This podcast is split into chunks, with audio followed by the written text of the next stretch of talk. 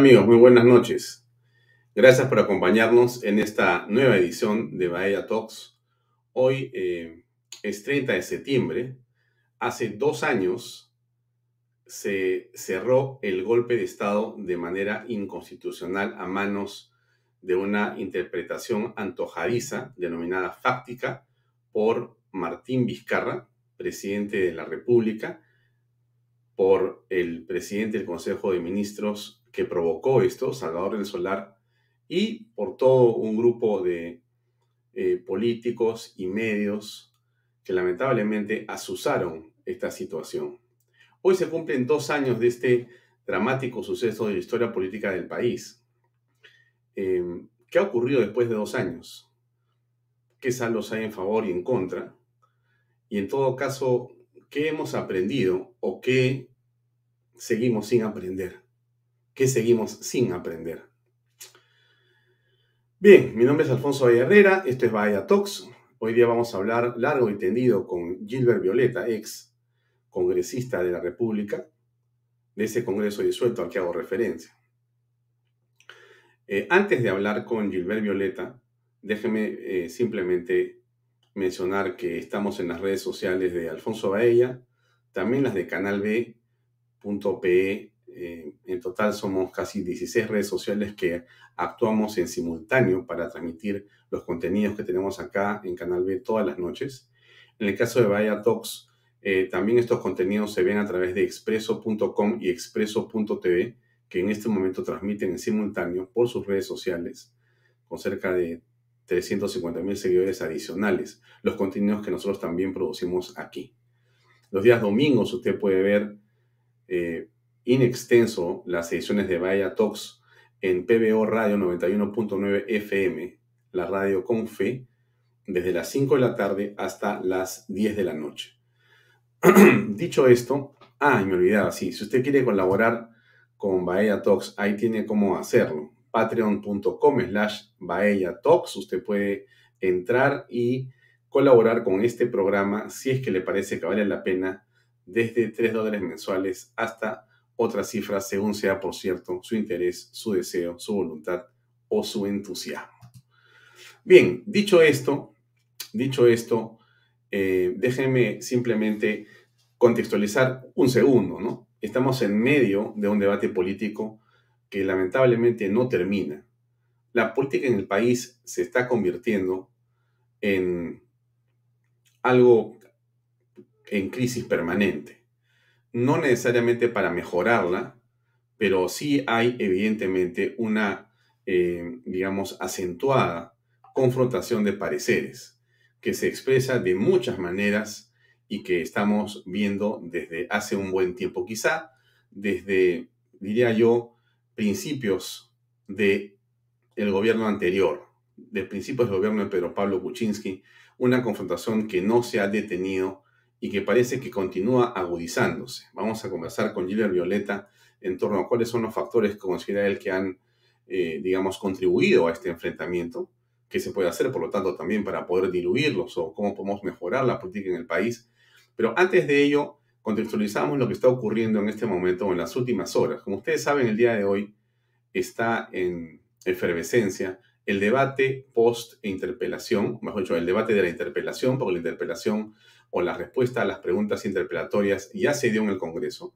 El eh, ministro Maraví, el ministro de Trabajo Maraví, ha respondido, eh, creo que con amplitud y con lujo de detalle, defendiendo su posición en el Congreso las preguntas que le habían enviado hace casi un mes. Se defendió, argumentó y dijo lo que pensaba y lo que hacía. Eh, y ahora estamos en la estación del debate parlamentario que no es otra cosa que em, el intercambio de pareceres de los congresistas que representan al pueblo y a la nación sobre lo que ha dicho el ministro Maraví. Es importante mencionar lo siguiente, ¿no? Em, la interpelación eh, es un acto absolutamente legal, constitucional y democrático. Nadie tiene por qué asustarse, ni preocuparse, ni enervarse, ni sentirse ni más ni menos. Yo recuerdo siempre una frase muy inteligente de Rafael Rey, que decía la interpelación, la interpelación para un ministro de Estado debería ser realmente un hecho bienvenido, una oportunidad que la política le presenta a un político. Eh, una circunstancia que manejada correctamente debería de catapultar hacia adelante a un ministro de Estado que define una política pública. Inclusive cuando, te, cuando, te, cuando se defiende eh, uno, de, de, uno, de una situación como la del ministro Maraví, que no define una posición de política pública, sino se defiende él frente a una serie de acusaciones que ha tenido de carácter penal o de su historia personal. Pero esto era lo que eh, siempre comentaba eh, Rafael Rey, que ha sido ministro de Defensa, ha tenido una serie de participaciones en la política peruana muy importantes y destacadas. ¿Y por qué lo digo? Porque no debe ser entendido de otra manera. Es decir, yo no creo que nadie pueda decir que interpelar es obstruir, que interpelar es eh, no querer la democracia o forzar algún tipo de elemento o herramienta para poder hacer que nadie se tambalee. Una interpelación es una estación de preguntas, es un grupo de preguntas que uno formula a un ministro de Estado. El debate es un debate democrático y público, y tampoco tiene que molestar que se diga lo que se diga en un debate. Porque las democracias son para eso, para tener excesos, para tener reservas, para expresarse de una manera acertada o equivocada. Esa es la democracia. Esa es la democracia. Para eso es el Congreso de la República, para que uno pueda decir y expresarse como quiere. El que juzga es el pueblo, es el soberano. Y entonces, ese es el juego democrático. En realidad, de eso se trata la democracia, ¿no es cierto? Las interpelaciones son bebenidas. Las censuras son maneras en que la democracia también se expresa. Y tampoco debe llamarnos la atención que se puedan producir o no. Y va a depender, por cierto, de la manera como los políticos se conducen, ¿no? Digo esto último antes de pasar a mostrar un par de tweets y pasar después a la conversación con Gilbert Violeta.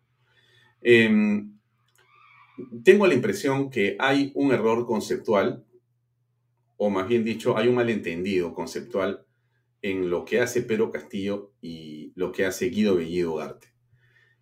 Em, a ver, déjenme explicarme un poco, estoy expresarme un poco.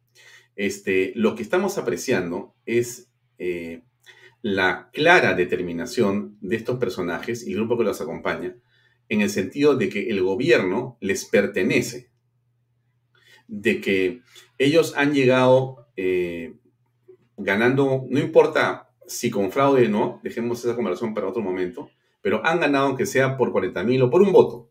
Y al haber ganado, ese solo hecho de haber ganado por lo que sea, los hace, digamos, propietarios, dueños y señores amos del Estado como un feudo, dentro del cual ellos manejan eh, los puestos públicos, las políticas públicas, los recursos públicos, en realidad prácticamente como les da la gana, sin dar ninguna explicación, sin hacer nada sino lo que la voluntad de ellos les provoca hacer. Es lo que estamos apreciando en estos 60 días de gobierno.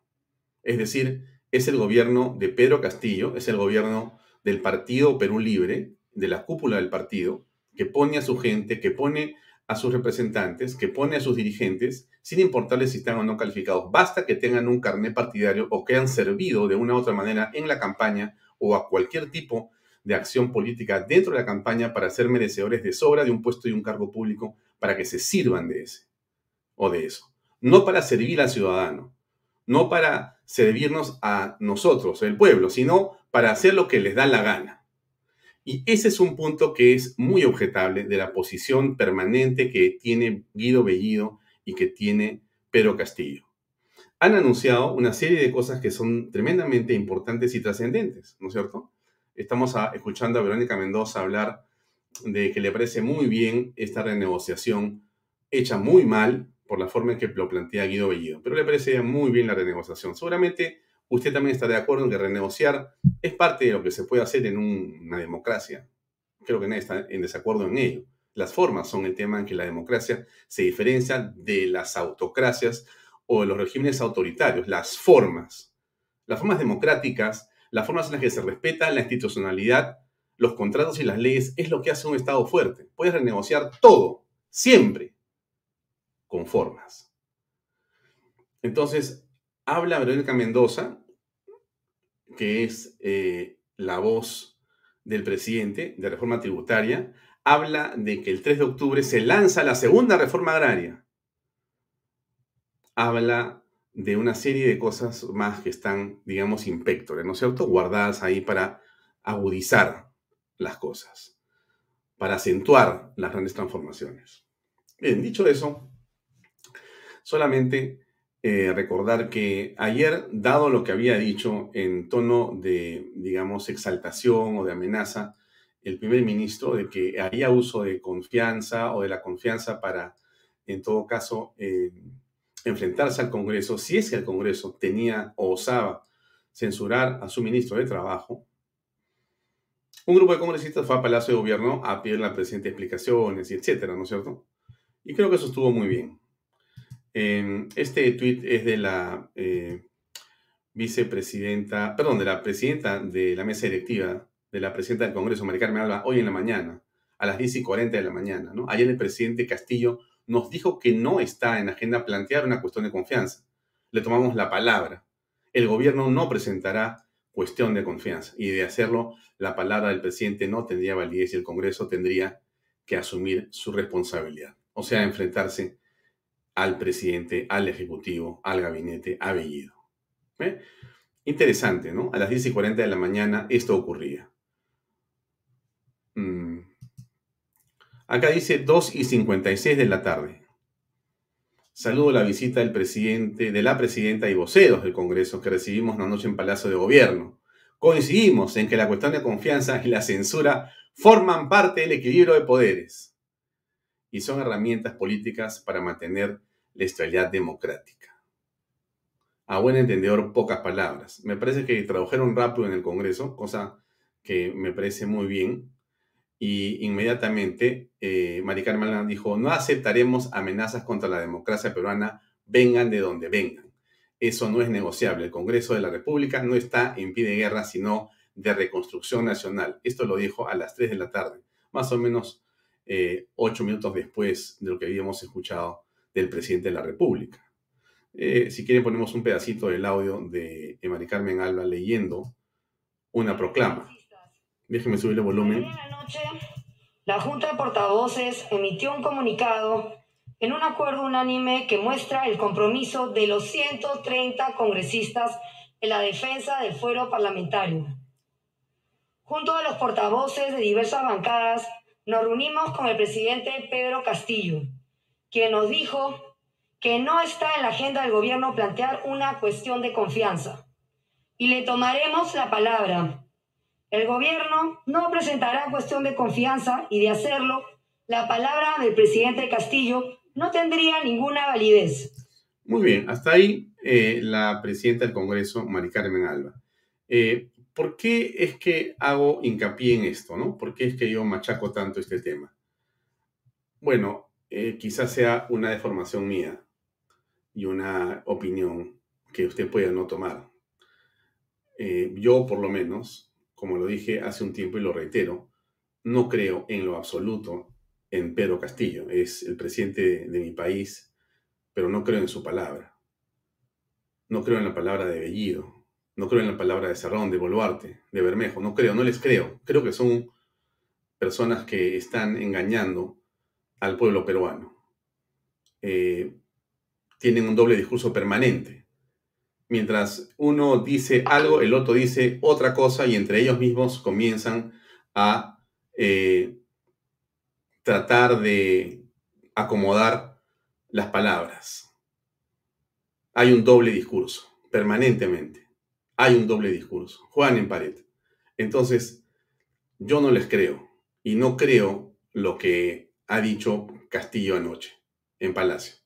Creo que la tónica de este grupo de personas es la que marca Bellido y Cerrón. Van al choque absoluto. Van al choque absoluto. Hoy en la mañana ya se llevó a cabo esta eh, reunión de interpelación. Creo que estuvo Maraví, eh, desde mi punto de vista, bastante bien en su presentación. Eh, hizo su tarea, eso me parece bien. Em, Alfonso Bahía Mato, que es, no es mi, mi homónimo, es mi hijo, estuvo presente en el Congreso y hizo una pequeñísima eh, entrevista a un miembro de Acción Popular. Escuchemos un minuto, por favor, y medio. ¿Qué tal amigos? Muy buenos días. Estamos eh, presentes en el Congreso de la República para ver el tema de la interpelación al ministro Iber Maraví. Bueno, la posición de la bancada nuestra, como la de todas, es este, escuchar los descargos del ministro. Hoy día no se va a resolver el tema de la censura, eso se ve después. Pero como tú mismo lo dices, ¿no? Se supone que un funcionario público debe tener, independientemente de su perfil, ¿no? Debe tener una, un pasado no vergonzante, ¿no? Como, como se decía antes. Así que eso no, no ayuda. El día de ayer se, ha reunido, eh, se han reunido ciertos congresistas y, entre ellos la presidenta del Congreso, Mari Carmen Alba, en la noche con el eh, presidente de la República, Pedro Castillo. Eh, se han debatido ciertos temas, creemos que claramente con respecto a la amenaza que ha hecho el señor Bellido al Congreso. ¿qué, qué, qué, podemos sacar de, la conversación que Mire, con, con Lo principal es que el propio presidente ha dicho que no está en la agenda del gobierno este tema de la confianza.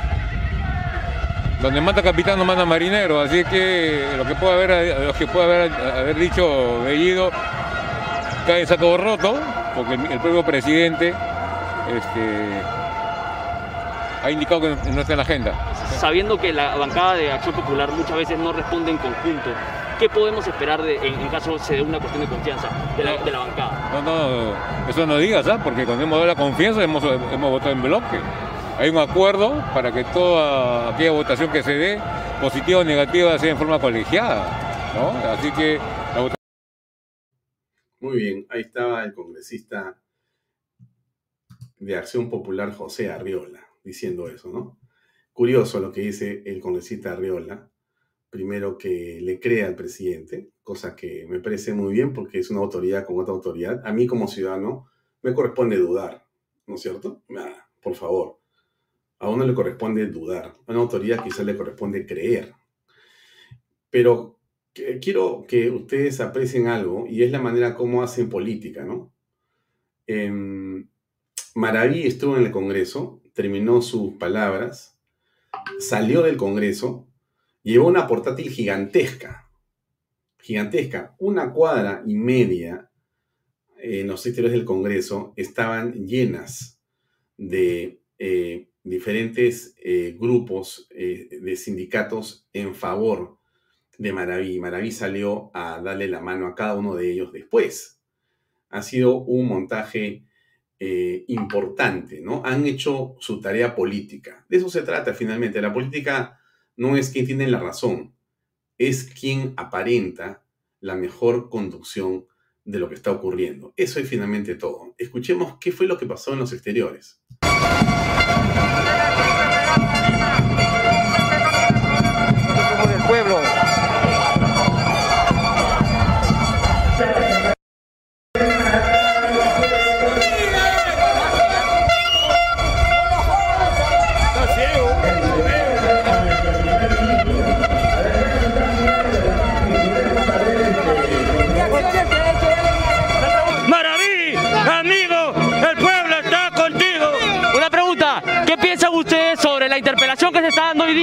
Al ministro Iber Maraví.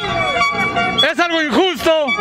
Estamos cuando el, el ministro de Trabajo pelea por un derecho justo que se une a la oferta de los trabajadores, a hacer estos abusos y vienen atropellando y vienen calumniando. Y no debe ser justo que dejen trabajar al ministro Maraví, que es un, un ministro que trabaja por el pueblo, por los trabajadores y por los derechos que estamos pidiendo. Y no es justo que estos señores del Congreso quieren bajarlo al, congresista Maraví de trabajos. Estamos pidiendo que dejen de trabajar al ministro. Acá toda la población viene indignado porque no dejan trabajar. Muchísimas gracias. Una pregunta, señora. ¿Usted está en contra de que se dé la interpelación hoy día al ministro Maraví? Claro, tenemos que apoyarlo porque nunca un ministro ha sido del pueblo y para el pueblo. Él lucha por la clase trabajadora, por nosotros que damos todo por nuestros hijos y no es justo que lo saquen. Hay que apoyarlo. Muchas gracias.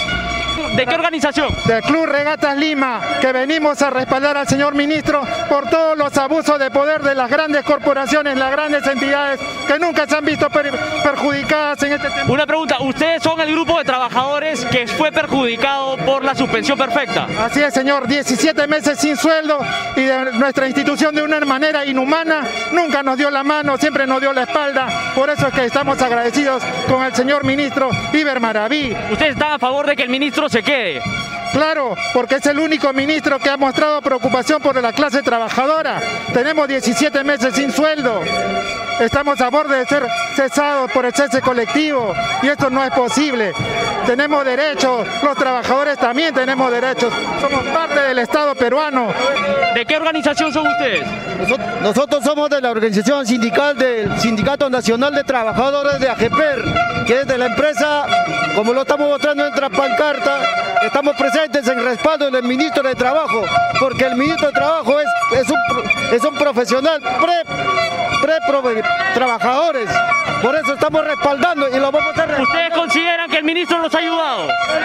El ministro está con el pueblo, el ministro está con todos los trabajadores, por eso estamos respaldando aquí. Muchas gracias.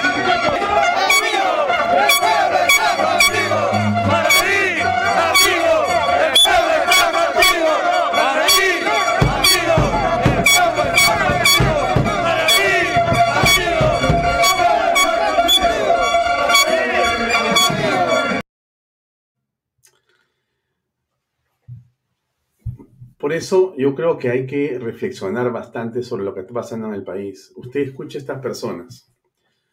Yo no les llamaría, con todo respeto para quienes piensan distinto, yo no les llamaría filoterroristas ni comunistas a los que están protestando. Les llamaría trabajadores. Quizá hayan infiltrados como en todas partes, pero muchos de ellos deben ser personas que han tenido problemas enormes como todos hemos tenido con empresas, ¿no? Y han buscado que la autoridad los ampare. No sé si será justo el reclamo ni lo que ha ocurrido, pero la percepción que uno tiene de este y otros grupos también es que eh, hay un tema ahí, hay un tema ahí político, que ha visto eh, Bellido, Maraví y todos ellos y lo han tomado. Están haciendo política están haciendo política. Ese es el punto. Si es que es correcto o no, porque la suspensión perfecta garantiza realmente, no perjudica al trabajador, podemos discutirlo ampliamente. Pero más allá de eso, el punto es de que el amparar, el, el como Estado tratar de tener empatía con estas personas o con tantos otros miles de trabajadores, le da un punto al gobierno y al grupo de Castillo y al grupo que está en el poder ahora. No perdamos de vista eso. No perdamos, antes de calificar, que es un asunto que alguien seguramente tiene en principio de molestarse porque quiere adjetivar, ¿no? dejemos el adjetivo a un, lado y comencemos a reflexionar para poder hacer que esto tenga sentido y podamos realmente salvar al país de la situación en la que estamos. Lo dejo ahí y paso como invitado que ya está con nosotros. Él es Gilbert Violeta. Eh, Gilbert, ¿cómo estás? Muy buenas noches. Muy buenas noches, querido Alfonso, a los años. Eh, sí. No, el gusto es mío, un gusto, un gusto muy grande verte y, saludarte. Em, igual, igual. Mi, primer, este, mi primera pregunta, obviamente, es por la situación en general contextual. ¿Cómo aprecias el proceso político en el país en este momento, ¿no? Antes de ver las causas y los efectos y las razones tu visión de las cosas en este momento, ¿cuál es? Mira, eh, es preocupante porque pareciera que no hemos aprendido nada los dos últimos años, ¿no? En, la política nacional.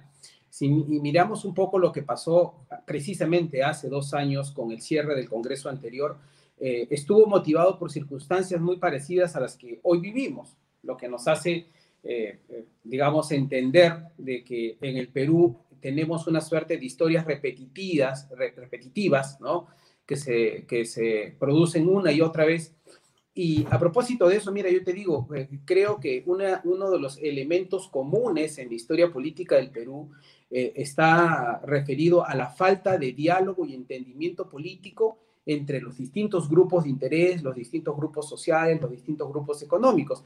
Yo acabo de terminar de revisar esta tarde, he leído este librito del doctor Carlos Ramos Núñez, que fue magistrado del Tribunal Constitucional y falleció hace unos días, que es precisamente la historia eh, constitucional del Perú, ¿no? La historia de las constituciones. Y cuando uno revisa eh, por qué se han sucedido una tras otra una serie de constituciones, por qué se cerraron los parlamentos, por qué hubieron golpes de Estado, etcétera, eh, hay un elemento conductual, hay un elemento que se repite, ¿no? Es como un factor común y es la falta de diálogo y entendimiento político, lo que hace suponer que lo que realmente falta en el Perú es madurez en la clase política. Porque mira el, caso del señor eh, Bellido y el señor Castillo, ¿no?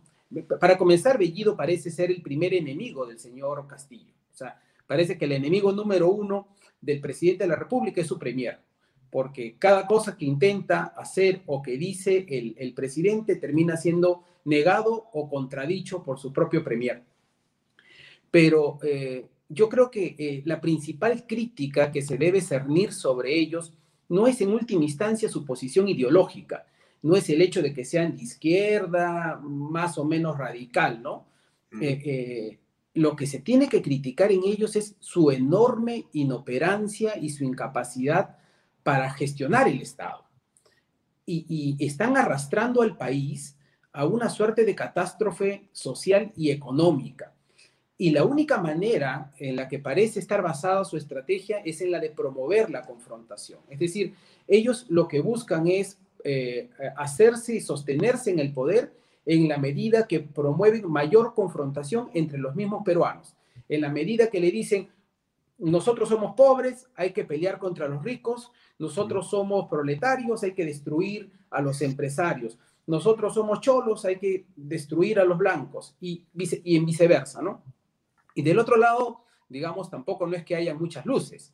Del otro lado también a veces parece haber una suerte de, extremismo que, eh, no permite que el país tenga, no tenga salidas democráticas. Y si la cosa sigue así, lamentablemente podríamos terminar teniendo otra vacancia presidencial, ah, ¿no es cierto?, otra salida de ministros y eventualmente el riesgo incluso de hasta otro cierre del Congreso, lo cual sería verdaderamente trágico, ¿no? Antes de pasar a revisar qué fue lo que pasó el 3 de septiembre del 2019, yo quisiera detenerme en dos aspectos de tu comentario. El primero, eh, a la contradicción aparente, que como tú bien dices, es aparente, porque me parece que cuando uno mira bien, la certeza eh, es que más bien están de acuerdo.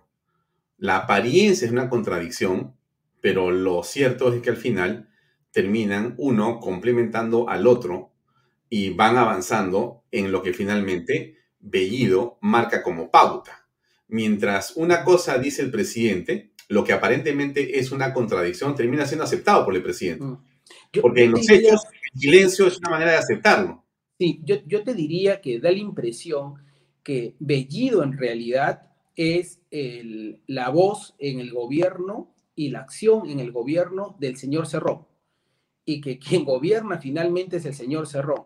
Y que cada vez que el presidente Castillo intenta hacer algo diferente, lo ponen en vereda cada vez que Castillo intenta dar un mensaje distinto que eh, al del plan de gobierno del señor Cerrón, distinto a la línea política del señor Cerrón, distinto al radicalismo del señor Cerrón, inmediatamente lo ponen en vereda.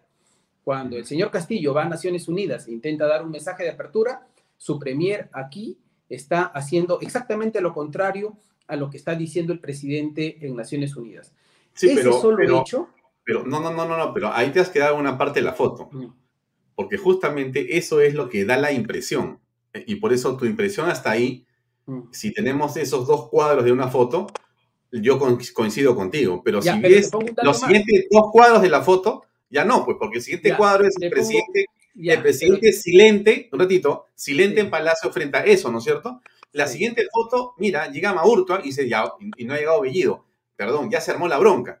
Llega Bellido, sale Maurtua, se queda con el presidente dos horas, Sale Bellido en su carro y se va con la carta directamente a Pluspetrol a hacer el show.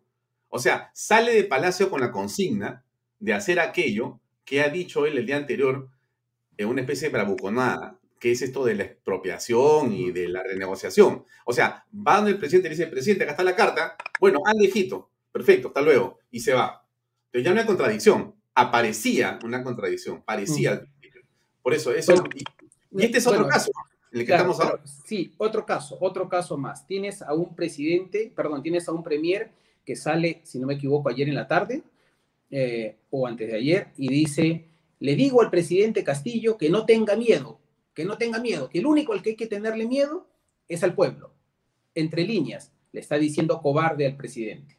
O sea, un premier, ¿no es cierto?, que se siente empoderado, más empoderado que el propio presidente, es capaz no solo de ponerlo en vereda al presidente, sino además de llamarle la atención e incluso, entre líneas, llamarlo cobarde. Entonces, ese solo hecho bastaría para que el presidente en, en 30 milésimas de segundos, ¿no es cierto?, le dé una patada en el trasero y vote a ese premier o a un ministro que se expresa de esa manera del presidente. Y si fuera de la oposición, ya lo hubiera llamado y probablemente hubiera pedido algún tipo de sanción para alguien que se expresa de esa manera del presidente. Digo, de alguien del ejercicio político en funciones. Entonces, eh, a mí me parece que en, el, gobierno no hay una unidad monolítica, sinceramente. Yo lo que creo pero es que, mira, mira, y en todo caso, en la línea, la línea de mando no nace del presidente Castillo. Yo creo que la línea de mando nace del partido y del señor Cerrón, en donde el señor Bellido es el articulador y, el, apoderado del señor Cerrón en el gobierno. Claro, pero ahí regresamos a la apariencia y a la, la realidad, fíjate. Entonces, eh, lo que tú dices es cierto, ¿no? Es inaceptable que un primer ministro, ni ningún ministro de Estado le diga una cosa así al presidente públicamente, en quechua o en lo que sea. Entonces, va eh, el presidente del Consejo de Ministros a hacer su conferencia de prensa y lanza esto de manera inconsulta, aparentemente, porque la Boluarte hacía así con la cabeza, pero también es, es, otra persona que también creo que es puro show, porque al final todos se cuadran con el pensamiento que viene del partido. Pero mira lo que pasa.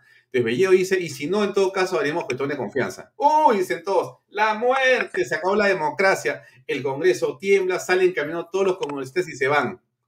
¿Se van? ¿A dónde? A Palacio, ¿no es cierto? Hacen su cola, porque adentro está Bellido con el presidente. Después de haber dicho eso, Bellido adentro con el presidente dos horas. Bellido termina, sale del carro, chao muchachos, le dice a la prensa. Y entran los, los congresistas preocupados tratando de decirle al presidente cómo es posible que este hombre diga una cosa así. El presidente seguramente le dirá, no se preocupen, y la señora Mari Carmen Alba dice lo que dijo, ¿no es cierto? Es decir, presenta su tweet y dice, bueno, efectivamente, ayer hemos estado sentados con el presidente y todo ha sido bueno, o sea, ha dicho que no presentarán cuestión de confianza, o sea, todo está bien, ¿no es cierto? Claro, pero no pueden ser tan ingenuos, pues, no pueden ser tan ingenuos, o sea... No, pues, pero yo por eso te digo, no hay, no hay una contradicción, porque Castillo dice un poco después, coincidimos en que la cuestión de confianza forman parte del equilibrio de poderes, o sea, está diciendo si tú me censuras, yo te voy a poner la confianza. O sea, es lo que dice ahí. O sea, hay una coincidencia bueno, plena pero mira, entre yo te diría una cosa, Yo te diría, yo te diría una cosa. Yo creo que el Congreso pierde la extraordinaria oportunidad, la extraordinaria oportunidad de que el señor Bellido plantee una cuestión de confianza para que se la denieguen y para poder hacer un primer acto de ejercicio de dignidad, de fuerza y de, y de poder. Y, y, decirle al señor Bellido, váyase usted y todos sus ministros a su casa. O sea, hubiera, lo que tendrían que haber hecho es hubieran dejado, ah, quieren presentar su cuestión de confianza señor, preséntela, preséntela, no, porque, yo, porque no, se la vamos a negar. Yo creo que no es así, te explico por qué. Te voy a dar un punto de vista. Mm.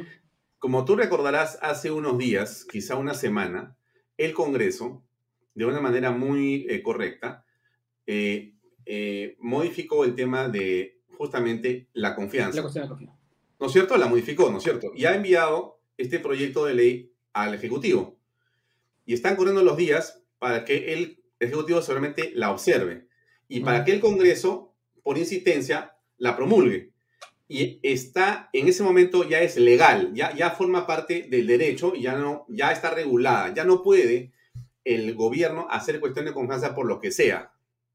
O sea, el propio Congreso ha generado un candado ahí, que el propio Congreso está en este momento desnudo frente a lo que pueda pedir como confianza el gabinete Bellido y Bellido, cuando podría esperar 20 días más. Por eso yo creo que el, Congreso no debe tocar el tema de la confianza. Deben dejar a Maraví porque esa batalla no es la batalla. Hay otras batallas en, 20 días más, pero sigo adelante. Entonces, igual eh, el señor Nelson Schack, como tú debes haber visto, hace unos días también ha terminado un enjambre de regulaciones que le pone una serie de filtros para los que van a ser ministros de Estado funcionarios públicos. Ah. Y eso no existía, pero dado que estos señores han metido lo que sea dentro del, del Estado, entonces Nelson Schack ha dicho y también el defensor del pueblo, oye, vamos a regular esto para que, caramba, no se esté metiendo cualquier tipo de persona. Hay una trayectoria, un currículum vitae, o sea, unas cosas pues mínimas para que pueda ser ministro de Estado. O sea, el, ser ministro de Estado no es un derecho. No es un derecho, pues, porque no, cualquiera puede ser ministro de Estado, perdóname, no es así, pues, disculpen, cualquiera no es ministro de Estado se necesita un mínimo de foja, tanto en el currículum como en la experiencia y en la vida. No puede ser cualquier persona, porque tú vas a dar un servicio público desde la cumbre de una política pública, ¿no es cierto? Entonces, por eso digo, ¿por qué te digo esto? porque ya está produciéndose una articulación que puede rodear legalmente, de alguna manera certera, las decisiones mal tomadas de ese ejecutivo que esté en este momento desorientado o tratando de generar mayor caos pero el Congreso aparentemente no la ve. Sí, bueno, no, no, mira, tienes razón, pero, pero hay variables. Por ejemplo, yo digo, opino un poco lo siguiente. Yo creo que si es que el Ejecutivo hace una cuestión de confianza por el señor Maraví, se, eh, eh, estaría dando lugar a la creación de una prueba tangible, tangible desde el, desde el gobierno, no digo desde el Estado, sino desde la administración de este gobierno, una prueba tangible de eh, tener una política pro-terrorista, pro-sendero luminoso, pro, ¿no es cierto?, violentista.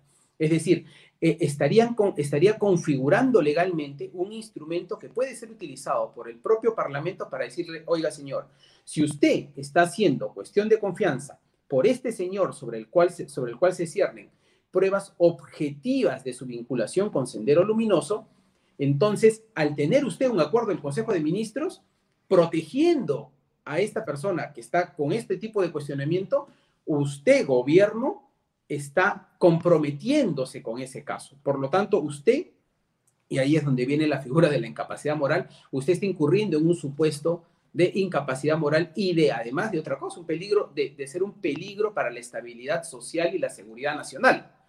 Entonces, por lo tanto, el Parlamento tendría, ahí ya puede ir incluso contra el propio presidente. O sea, el presidente estaría eh, eh, incurriendo en una ilegalidad, ¿no? O por lo menos estaría, eh, digamos, quebrando políticamente la confianza y el Parlamento puede utilizar eso para arremeter contra el presidente. Es decir, hay armas que el Parlamento puede utilizar. Por otro lado, el hecho de que, el hecho de que censuren al señor Maraví y eventualmente que hagan una confianza y que le nieguen la confianza al gabinete Bellido, no quita que, eh, que la ley sea aprobada en los siguientes días y que si es que el señor eh, Castillo quiere utilizar un siguiente gabinete para golpear al Parlamento, ya no lo podría hacer porque la otra ley ya estaría vigente, que va a estar vigente en unos días, como tú lo has mencionado. Entonces, yo sí creo que eh, la verdad esta situación con el señor Bellido es insostenible.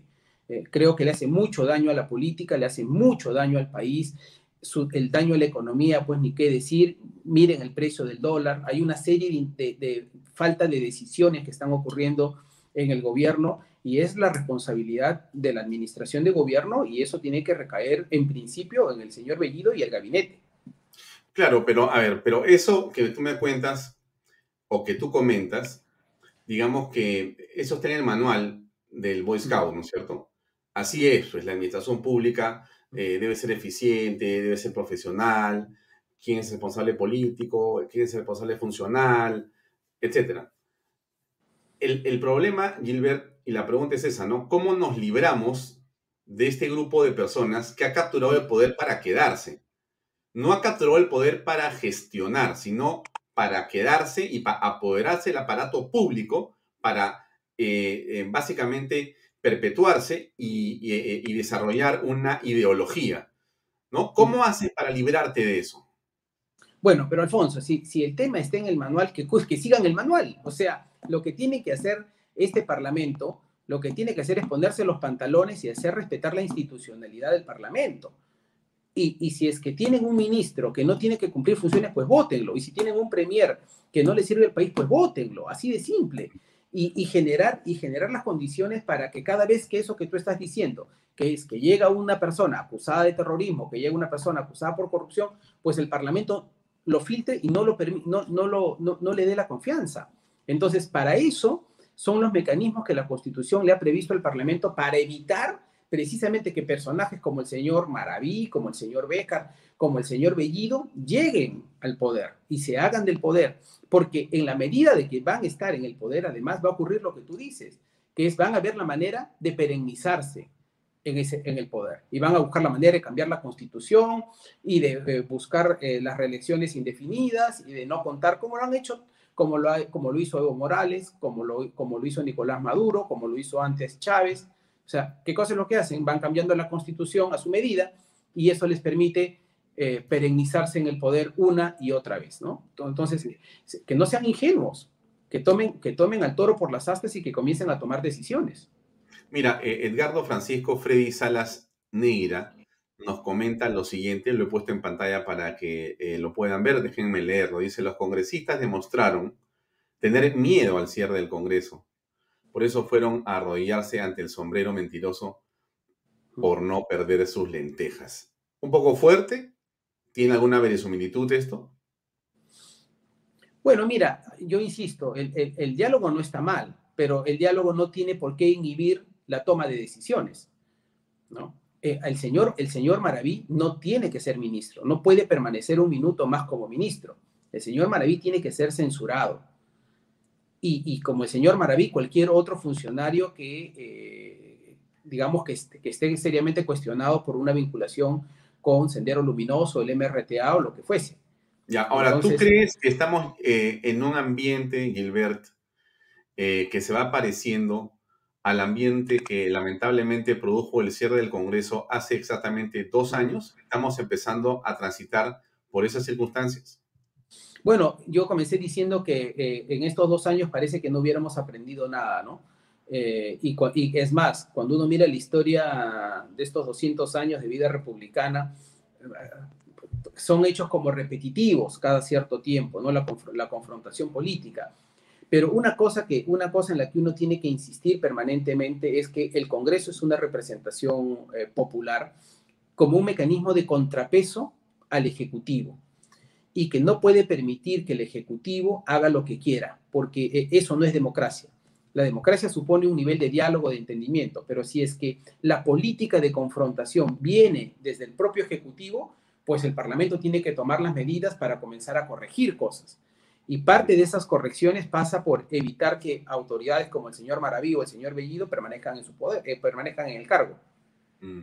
Ahora, eh, en este momento todavía no se ha producido, em, digamos, la censura, están en el debate después de la interpelación.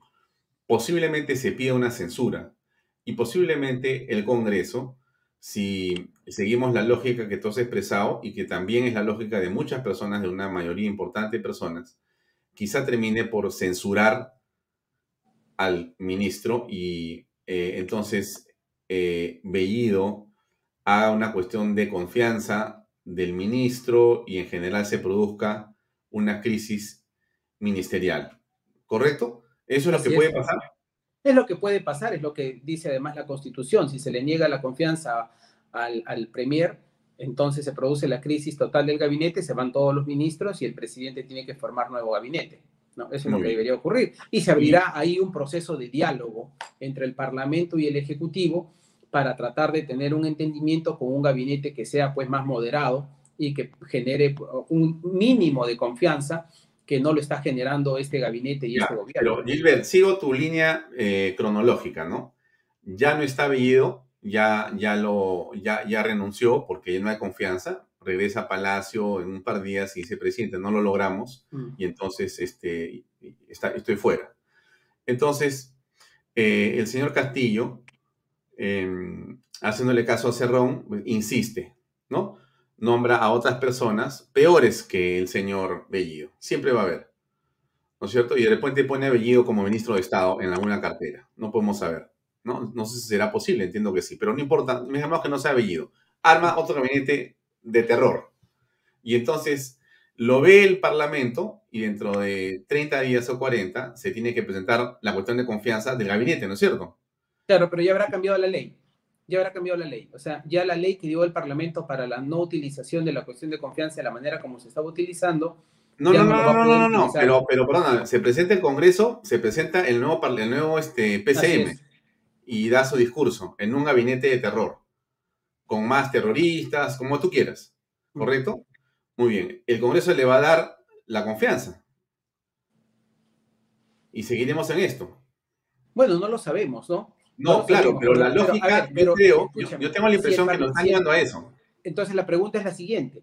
Si el presidente de la República insiste en tener un gabinete, en tener un gabinete, ya, vamos a ponerlo así, aunque no lo puede, pero vamos a decir, sale el señor Bellido y pone al señor Cerrón de Premier, ¿no? Que Cerrón no puede, no, no lo podría hacer. A Bermejo, lo pone a Bermejo de Premier, a Bermejo, lo pone. Bermejo, lo pone Bermejo de Premier. Perfecto. ¿No se estaría el presidente incurriendo en un supuesto de incapacidad moral? Va, vamos O sea, a discutirlo. Además, otra cosa, el presidente estaría reafirmando una política prosenderista. El presidente estaría reafirmando una, con, con el primer acto y con el segundo acto. O sea, Claro, primero, pero, al haber, pero al ahí, haber hecho ahí una podemos cuestión de dis- ahí podemos discutir un asunto, Gilbert, ¿no? al Lo- haber el- hecho una cuestión de confianza para un ministro que estaba seriamente cuestionado por delitos de terrorismo. Y luego al poner, vamos a decir, pone el señor Bermejo, al poner a un congresista que tiene, ¿no es cierto?, Eh, incriminaciones del mismo tipo. Eh, Mm. Entonces, ya quien, quien, quien, a quien habría que cuestionar es al presidente, ya no al gabinete mismo. Mm. Entonces, eh, ahora, esto nos genera, Alfonso, la siguiente situación. La, la pregunta que va a surgir y que yo me imagino que todos nos terminamos haciendo es, ¿esta situación es eh, sostenible cinco años? O sea, ¿vamos a estar en esta dinámica cinco años? Sí, claro, estamos en esa dinámica. ¿no? Está- o sea, vamos a poder so- sobrevivir y vamos a, a- soportar que el, el gobierno se maneje de esta manera durante cinco años. Yo creo que al final la situación es muy complicada y el Parlamento lo que tiene que hacer es, si es que el Parlamento no hace una acción de fuerza, el Ejecutivo lo va a pasar por encima. Es- es- ese, es mi, ese es lo que creo que... Ahora, tú Eh, tienes la esperanza que si se produce una crisis eh, total de, eh, eh, digamos, este, se dan las dos, se, se- se- se quitan las dos confianzas, el presidente disuelve el Congreso y convoca elecciones, ¿correcto? Bueno, eso es lo que tendría que hacer, pero eh, para comenzar nos estamos adelantando con el segu- la, segunda, la segunda negatoria. No, pero imaginemos que ocurra todo eso, imaginemos que... Ah, bueno, eh, sí.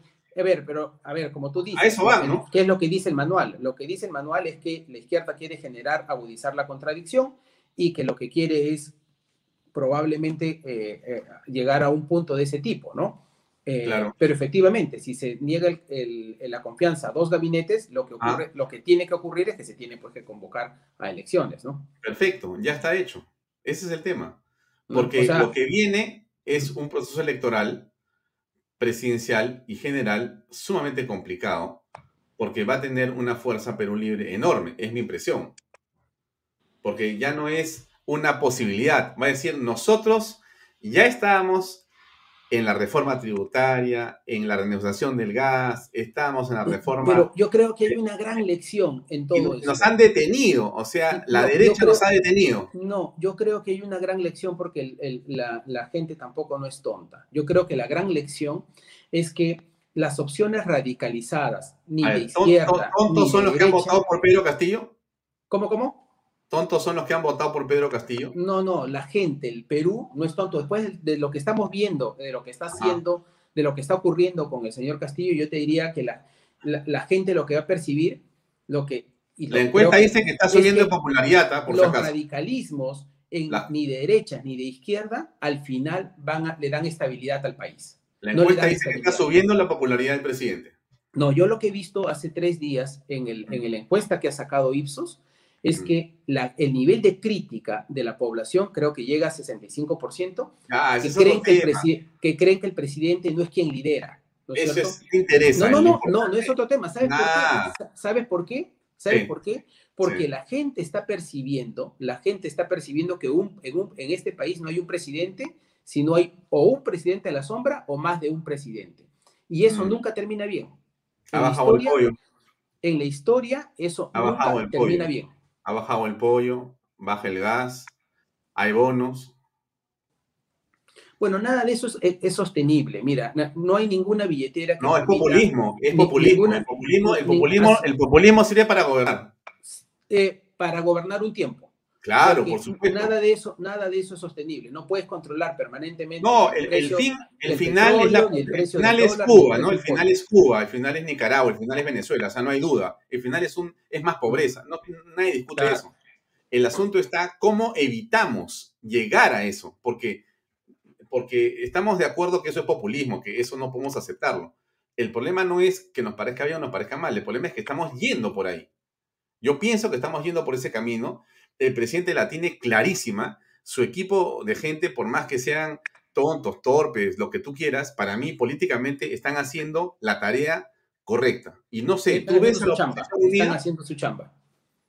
¿Tú ves a la oposición unida?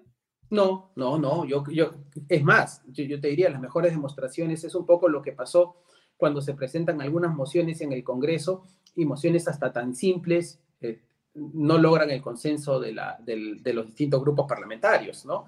Y si miras un poco afuera, a puertas de un proceso electoral, la tendencia más bien es al fraccionamiento y a que cada uno pelee un espacio, un espacio, una cuota de poder distinta, ¿no? Ahora, si es que el gobierno, sin embargo, déjame ser ingenuo y tener la esperanza, que es lo último que se pierde. Si el gobierno, eh, digamos, in- incurriría en un supuesto de quiebre constitucional, con un cierre del Congreso, por ejemplo, convocando otras elecciones, yo, yo creo que hay que hacer el esfuerzo por generar una coalición de centro, ¿no? que permita darle equilibrio y generar un contrapeso a la fuerza del propio señor Castillo. ¿Algún nombre Porque- tienes en mente? no, creo que eh, no, no- no- no se me ocurre alguien en particular. Es- es- creo que pasa por el diálogo que puedan sostener los, en fin, los líderes políticos, las distintas organizaciones, ¿no? Hay que ser un diálogo. ¿Me, puedes nombrar a tres líderes políticos? Tres, que puedan estar en esa conversación. Yo creo que todas las cabezas, todas las cabezas de los partidos políticos, todas las cabezas, Tres, por eso las, las, las cabezas, que los partidos políticos definan sus propias sus propios interlocutores. Eh, eh, qué sé yo, se acaba de inscribir el partido del señor, del señor Olivera, ¿no? Este, me parece bien que se inscriba, que esté en el, en electoral. Acción Popular tiene varios liderazgos, ahí está el señor Raúl Díaz Canseco, está el señor Lescano, está el señor, el señor Barnechea, está el señor del Águila, en fin, ah, tendrán que decidir quién, quién puede liderar ese proceso. Eh, eh, eh, está el señor Hernando de Soto en, en- en Avanza País, ahí hay una renovación de nuevos cuadros jóvenes que están haciendo política. Entonces, hay, hay que dejar que, que- que el PPC ha desaparecido electoralmente, pero, pero ahí hay algunos cuadros también valiosos. Y en el mismo APRA, en el APRA también Me- a mí me dice, María valiosos. Muñoz me dice que yo soy negativo. A ti te ven como optimista. ¿Eres optimista? Perdón, ¿me, me preguntas a mí o a María Muñoz? sí. No, no, no, no, no. María Muñoz dice que yo soy negativo, ¿correcto? Ah. Porque yo estoy, bueno, es mi papel, pues no es, no es hacer Claro. acá un aplauso, sino para conversar se trata de eso. Ahora, lo es, es la posición que tomo para hacer entretenida la conversación, el diálogo. Pero si yo soy negativo por la forma como yo estoy diciendo que las cosas pueden ocurrir, tú digamos que eres optimista frente a lo que está pasando. Bueno, la, la, la verdad, te soy sincero, yo, yo eh, me sentía muy pesimista hasta que te escucho a ti, y entonces como a ti te escucho más pesimista que de lo que yo mismo me siento, entonces ya me he puesto del lado optimista. Me parece muy bien, me parece muy bien. O sea que, o sea que tú crees que eh, las cosas van a mejorar. No, la- las yo creo que las cosas no mejoran porque simplemente mejoran. Creo que hay que hacer que las cosas mejoren. Y Bueno, creo que el hacer que las cosas obvio, ¿no? mejoren pasa por, por eso digo. A ver, yo, yo lamentablemente y en esto comparto cierto pesimismo contigo. Yo comienzo a ver cada vez más difícil, comienzo a ver cada vez más difícil que el gobierno, que este gobierno termine su quinquenio. Creo que la situación a la que el propio señor Castillo, con, sus, con su equipo político, está arrastrando al país, hace inviable que esta situación se prolongue tanto tiempo y están generando ellos mismos, asusando el conflicto político. Y, están, eh, están eh, sembrando vientos y van a terminar cosechando tempestades. Y lamentablemente, quien va a terminar pagando la factura de ese conflicto político no van a ser ellos. Es una factura que paga el país. Entonces. Lo que dice Juan Carlos, Juan Carlos Sutor dice: Alfonso, no eres negativo, eres realista. Ahí está. Sí, claro, está bien.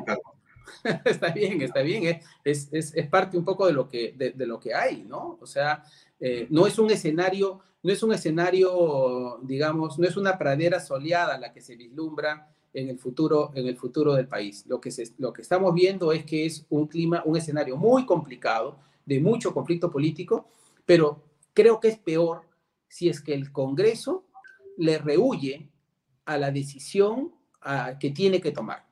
O sea, el, Congreso tiene decisiones que tomar hasta por dignidad, hasta por dignidad política. Y no puede ser posible de que frente al señor eh, eh, Maraví, eh, por miedo a un eventual, ejercer una censura y que eventualmente luego esto sea utilizado en contra del Parlamento, le corran a la decisión. Muy bien. Bueno, Gilbert, qué pena que se ha terminado la conversación porque el tiempo ya llegamos a una bueno, habrán, habrán más oportunidades. Te agradezco mucho, eh, Alfonso. No, no, estás invitado siempre. Llámame por teléfono, mándame WhatsApp y cuando quieras opinar y, tengas eh, cosas que compartir con nosotros, siempre estás bienvenido, Gilbert. Gracias por estar esta noche con nosotros. Muchas gracias. Muy amable. Bien, amigos, era Gilbert Violeta, eh, un político que ustedes han conocido en épocas pretéritas y que ahora ha tenido la amabilidad de estar con nosotros para comentar esta coyuntura política. Gracias, Gilberto. Hasta otra oportunidad. Placer. Gracias. Bien, eso es todo por hoy. Mañana eh, tenemos a un, también un programa muy interesante. Nos va a acompañar en la conversación María Cecilia Villegas. Vamos a conversar en torno a esto que está ocurriendo. Em, no, no soy negativo. ¿ah? Eh, no pretendo este, tener la razón. Simplemente creo que lo que me toca es pensar y repensar y reflexionar, ¿no? Y si usted tiene otra este, posición, otra salida, o lo que yo digo le ayuda a usted a tener una idea mejor de las cosas, el programa sirvió de mucho. Gracias y nos vemos mañana a las 7 en punto. Permiso.